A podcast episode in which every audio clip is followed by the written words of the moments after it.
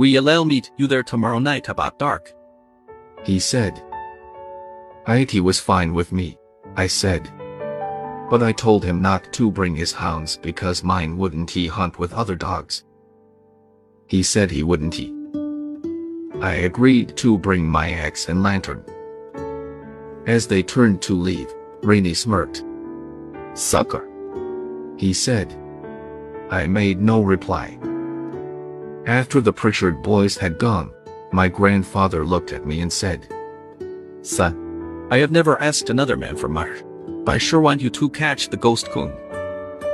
I told him if the ghost coon made one track in the river bottoms, my dogs would get him. Grandpa laughed. You'd better be getting home. It's getting late, and your mother is waiting for the cornmeal. He said. I could hear him chuckling as he walked toward his store. I thought to myself. There goes the best grandpa boy ever had. Lifting the sack of meal to the back of my old mule, I started for home. All the way, I kept thinking of old Dan, Little Ann, Ghost Coons, and the two ugly, dirty Pritchard boys. I decided not to tell my mother and father anything about the hunt for I knew mama wouldn't he approve of anything I had to do with the Pritchards. The following evening I arrived at the designated spot early. I sat down by the red oak tree to wait. I called Little Ann over to me and had a good talk with her. I told her how much I loved her, scratched her back, and looked at the pads of her feet.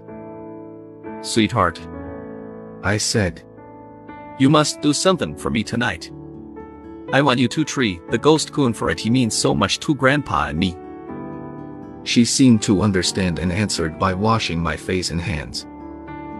I tried to talk to old Dan. But I may as well have talked to a stump for all the attention he paid to me. He kept walking around sniffing here and there. He couldn't he understand why we were waiting. He was wanting to hunt. Reuben and Rainey showed up just at dark. Both had sneers on their faces. Are you ready? Reuben asked. Yes. I said, and asked him which way was the best to go. Let us go down river a way and work up. He said. We're sure to strike him coming up river. And that way we've got the wind in our favor. Are these the hounds that we've been hearing so much about? Rainey asked. I nodded. They look too little to be any good. He said. I told him dynamite came in little packages. He asked me if I had my two dollars. Yes. I said. He wanted to see my money. I showed IT to him. Reuben, not to be outdone, showed me his. We crossed an old field and entered the river bottoms. By this time it was quite dark. I lit my lantern and asked which one wanted to carry my axe. ITS yours. Rainey said. You carry IT. Not wanting to argue, I carried both the lantern and the axe. Rainey started telling me how stingy and crooked my grandfather was. I told him I hadn't he come to have any trouble or to fight. All I wanted to do was to hunt the ghost coon. If there was going to be any trouble, I would just call my dogs and go home. Reuben had a nickel's worth of sense, but Rainey had none at all. Reuben told him if he didn't he shut up, he was going to bloody his nose. That shut Rainey up. Old Dan opened up first. Haiti was a beautiful thing to hear. The deep tones of his voice rolled in the silent night. A bird in a canebrake on our right started chirping. A big swamp rabbit came running down the riverbank as if all hell was close to his heels. A bunch of mallards, feeding in the shallows across the river, took flight with frightened quacks. A feeling that only a hunter knows slowly crept over my body. I whooped to my dogs, urging them on. Little Ann came in. Her bell-like tones blended with old Dan's, in perfect rhythm. We stood and listened to the beautiful music. The deep-throated note of hunting hounds on the hot-scented trail of a river coon. Reuben said. If he crosses the river up at the Buck Ford, ITS the ghost coon. As that is the way he always runs. We stood and listened. Sure enough, the voices of my dogs were silent for a few minutes. Old Dan, a more powerful swimmer than Little Ann, was the first to open up after crossing over. She was close behind him. Reuben said, That is him, all right. That is the ghost coon. They crossed the river again. We waited. Rainey said, You may as well get your money out now. I told him just to wait a while, and I'd show him the ghost coon's hide. This brought a loud laugh from Rainey, which sounded like someone had dropped an empty bucket on a gravel bar and then had kicked it. The wily old coon crossed the river several times, but couldn't he shake my dogs from his trail. He cut out from the bottoms, walked a rail fence, and jumped from it into a thick canebrake. He piled into an old slough. Where it emptied into the river, he swam to the middle. Doing opposite to what most coons do, which is swim downstream, he swam upstream. He stopped at an old drift in the middle of it. Little Ann found him. When she jumped him from the drift, old Dan was far downriver searching for the trail. If he could have gotten there in time, it would have been the last of the ghost coon. But little Ann couldn't he do much by herself in the water. He fought his way free from her, swam to our side, and ran upstream. I could hear old Dan coming through the bottoms on the other side, bawling at every jump. I could feel the driving power in his voice. We heard him when he hit the water to cross over. It sounded like a cow had jumped in. Little Ann was warming up the ghost coon. I could tell by her voice that she was close to him. Reaching our side, old Dan tore out after her. He was a mad hound. His deep voice was telling her he was coming. We were trotting along, following my dogs, when I heard Little Ann bawling stop. Wait a minute. I said. I think she has tree him. Let us give her time to circle the tree to make sure he is there. Old Dan opened up bawling treed. Reuben started on. Something is wrong. I said. I can tee her little.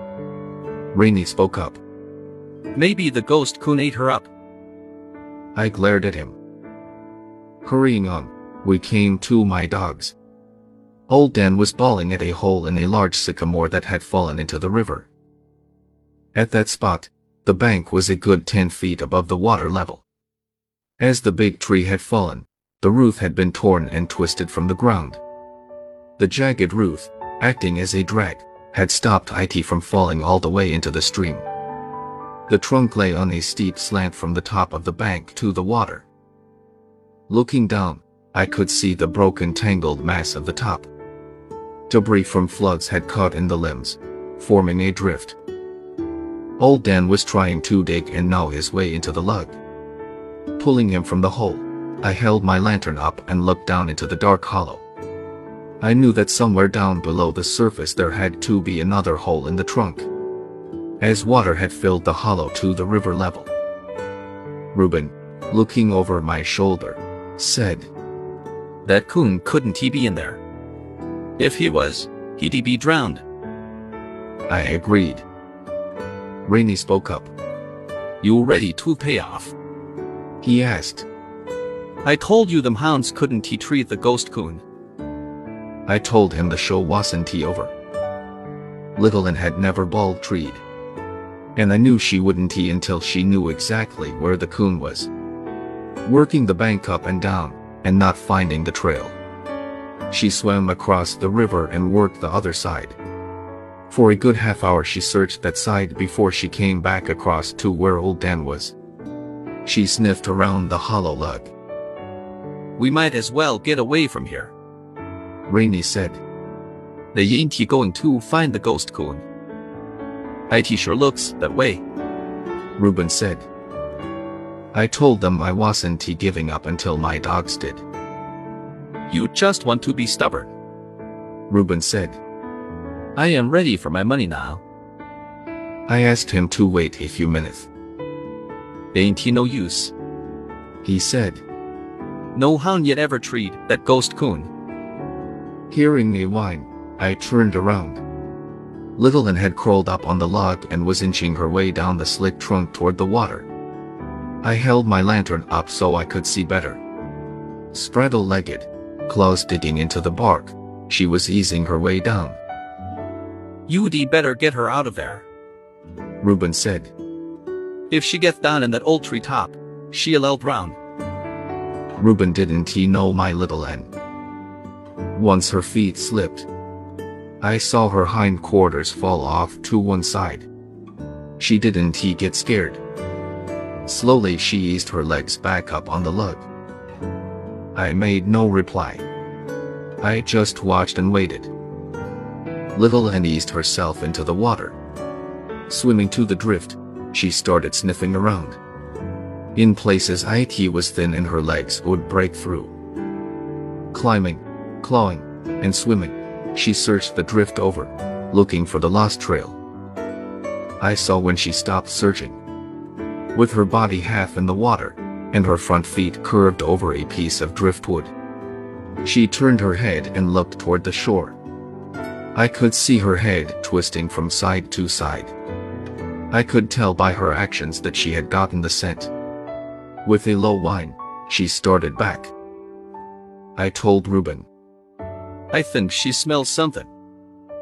Slowly and carefully she worked her way through the tangled mass. I lost sight of her when she came close to the undermined bank. She wormed her way under the overhang. I could hear her clawing and wallowing around, and then all hell broke loose. Out from under the bank came the biggest coon I had ever seen, the ghost coon. He came out right over Little Ann. She caught him in the old treetop. I knew she was no match for him in that tangled mass of limbs and lugs. He fought his way free and swam for the opposite bank. She was right behind him. Old Dan didn't he wait, look, or listen. He piled off the 10-foot bank and disappeared from sight. I looked for him. I knew he was tangled in the debris under the surface. I started to take off my overalls, but stopped when I saw his red head shoot up out of the water. Pulling and clawing his way free of the limbs and lugs, he was on his way. On reaching midstream, the ghost coon headed downriver with Little Ann still on his tail. We ran down the riverbank. I could see my dogs clearly in the moonlight. The ghost coon was about 15 feet ahead of Little Ann. About 25 yards behind them came Old Dan, trying so hard to catch up. I whooped to them. Reuben grabbed a pole, saying, He may come out on this side. Knowing the ghost coon was desperate, I wondered what he would do. Reaching a gravel bar below the high bank, we ran out on it to the water's edge. Then the ghost coon did something that I never expected. Coming even with us, he turned from midstream and came straight for us. I heard Reuben yell. Here he comes. He churned his way through the shallows and ran right between us. Reuben swung his pole, missed the coon, and almost hit Little Ann. The coon headed for the river bottoms with her right on his heels. The bawling of Little Ann and our screaming and hollering made so much noise. I didn't hear old Dan coming. He tore out of the river, plowed into me, and knocked me down. We ran through the bottoms, following my dogs. I thought the ghost coon was going back to the sycamore log but he didn't he. He ran upriver. While hurrying after them, I looked over at Rainey. For once in his life, I think he was excited. He was whooping and screaming, and falling over logs and limbs. I felt good all over. Glancing over at me, Rainey said, The They ain't going yet. The ghost coon crossed the river time after time. Seeing that he couldn't he shake old Dan and Little Ann from his trail. He cut through the river bottoms and ran out into an old field. At this maneuver, Reuben said to Rainey, He is heading for that tree. What tree? I asked. You will see. Rainey said, When he gets tired, he always heads for that tree. That is where he gets his name, the Ghost Coon. He just disappears. If he disappears, my dogs will disappear with him. I said. Rainey laughed. I had to admit one thing. The Pritchard boys knew the habit of the ghost coon. I knew he couldn't he run all night. He had already far surpassed any coon I had ever chased. They read just about there. Reuben said. Just then I heard old Dan Bart read. I waited for little Anna's voice. I didn't he hear her. I wondered what he could be this time. Yes, they're all right. Reuben said. Yes, in that tree. Well, come on. I said. I want to see that tree. You might as well get your money out. Rainey said. I told him he had said that once before, back on the riverbank.